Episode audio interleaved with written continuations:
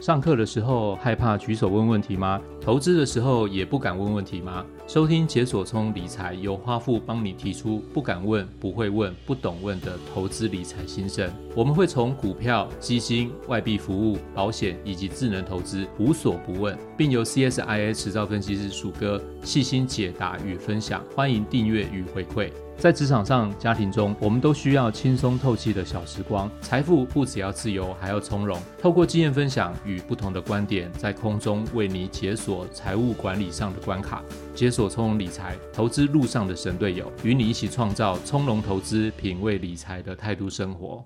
本节目由国泰世华 Cube App 合作推出。国泰世华 Cube App 透过科技赋能，带给大家探索、感受创新金融所带来的生活乐趣。并透过一站式服务，整合银行、证券、基金、外币服务以及智能投资等多元投资理财项目。大家好，我是花富，欢迎收听解锁从容理财。每年呢，到了第二季的这个时候，在市场上的热门投资话题，一定就会包含了一件大事，那就是上市贵公司呢，准备发多少的股利给股东。怎么说呢？以台湾的市场为例呢，每年的三月底之前，上市贵公司。必须要公布去年度的财报，让投资人能够一探手上持股它整年的一个业绩跟获利的表现嘛。接下来呢，上市柜公司就会紧接着公布要发多少的股利政策，这就是投资人最关心的股息话题。股息呢，就会牵涉到股价的变化，所以就会换算出一个殖利率。所以整体来讲，所以把它说是一个全年最关键的投资数字也不为过。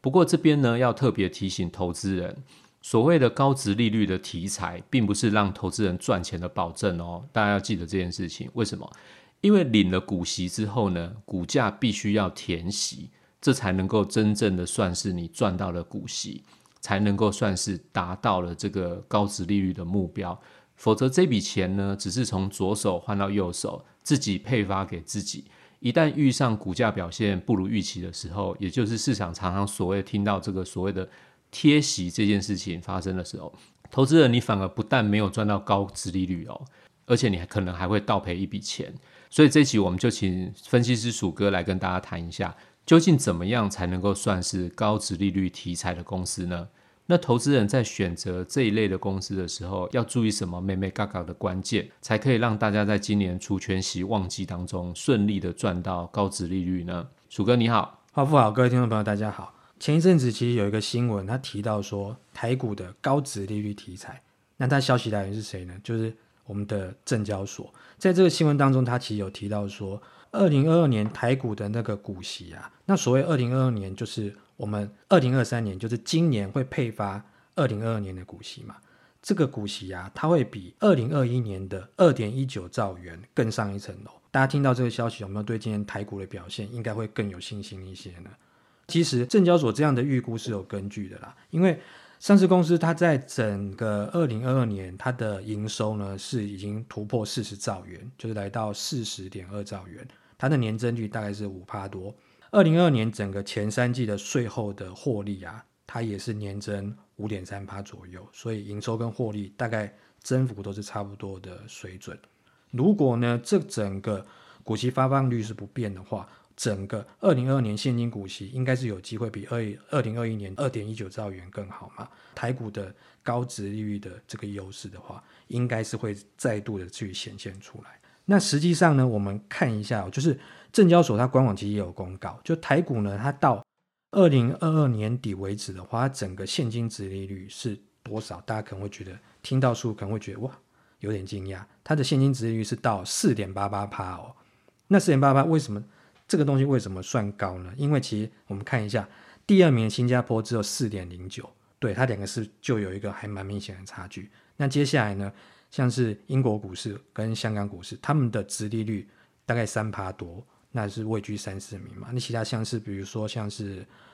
上海啊、日本啊、美国啊、韩国啊。然后深圳股市，他们的现金殖率大概都已经不到三趴水准，所以你简单听一下我们刚刚这样的盘，你就知道说台股整个现金殖率其实算蛮高的。另外呢，就是像韩国，然后深圳殖利率甚至是连两趴都不到，所以大家可以了解说，台股这整个现金殖利率应该是美国啊、日本、韩国这些股市的两倍以上。那这么高的殖率，我们就知道说，在全球主要股市当中，台股的殖利率的确算是资优生。嗯，我相信大家都有听过台股有高殖利率这个题材的这种说法嘛。但是听完刚刚鼠哥举的例子之后，我才发现台股的殖利率居然是美国、日本这些股市两倍多，哎，对，没有错，蛮高的。对，所以高值利率的这个称号呢，确实对台股来讲名副其实啊。但是我接下来想要问一下，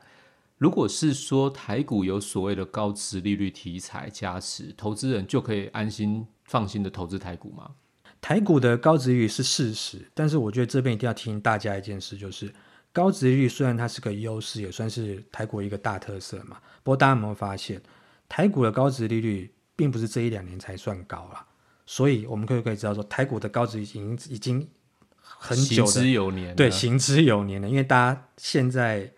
都是配现金股利嘛，所以的现金殖率其实都还算不错。所以我们会知道说。台股的高殖率不是这一两年才有，所以它并不是股市表现的票房保证啊。我们用二零二二年的台股来看好了，加权指数它是从前一年的收盘是收在一八二一八点，接近历史新高了。但是呢，它在二零二二年整年大概就是呈现一个下滑的趋势，所以到了二零二二年收盘的时候，它只剩一四一三七点，从一万八千多跌到一万四千出头。整年的跌幅是高达百分之二十二点四，超过二十趴哦。这个跌幅其实非常的重的，所以我们可以发现说，当全球股市在修正的时候，即使台股你有高殖利率题材的加持，但是你不可能独强嘛。举这个例子是说，我们知道二零二二年其实是因为受到通膨啊，然后经济下修啊这些比较总体因素的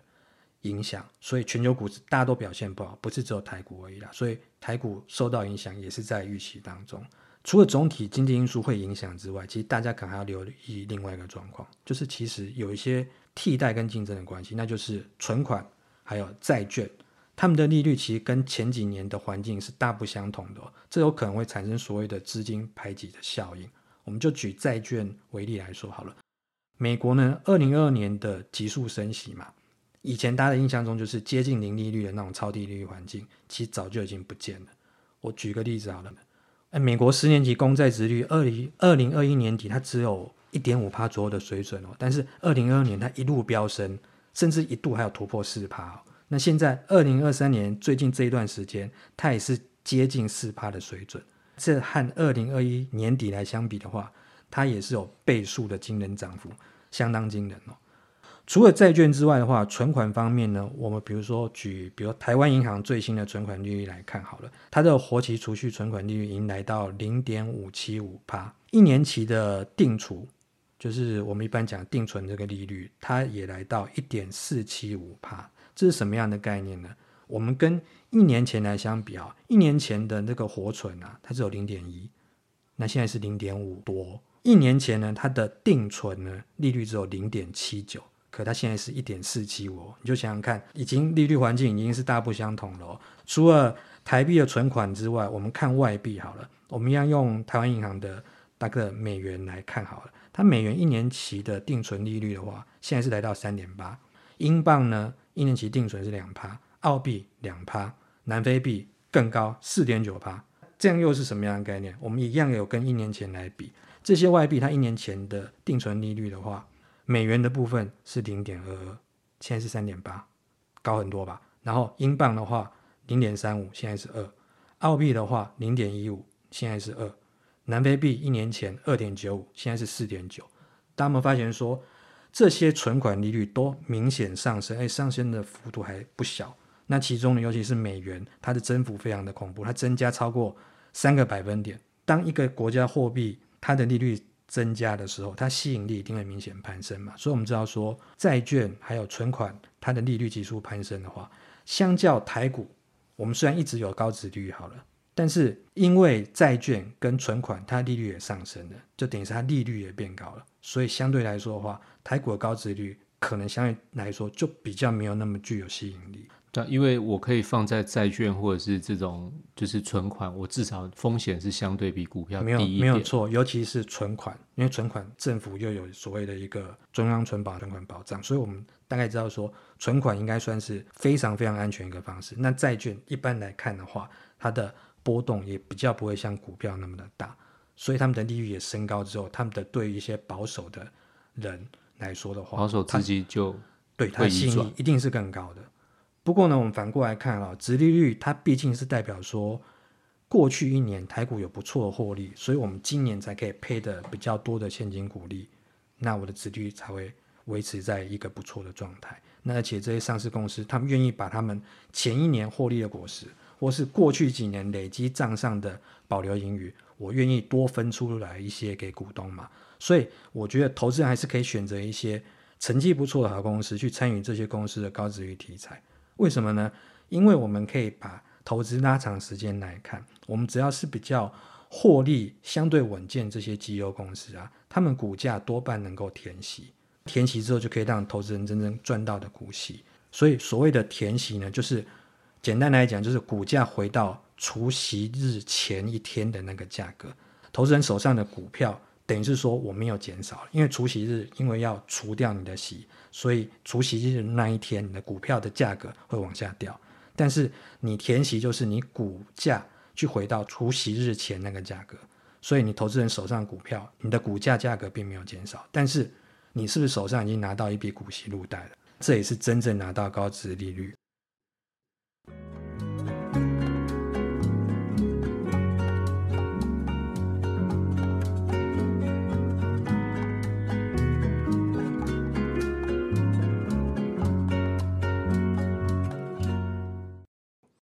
的确哦，高值利率的题材呢，也要看其他国家股市的值利率来做一个对比。那当然要把刚刚鼠哥有提到的存款、债券这部分投资工具的利率水准，也要做一并的比较啦。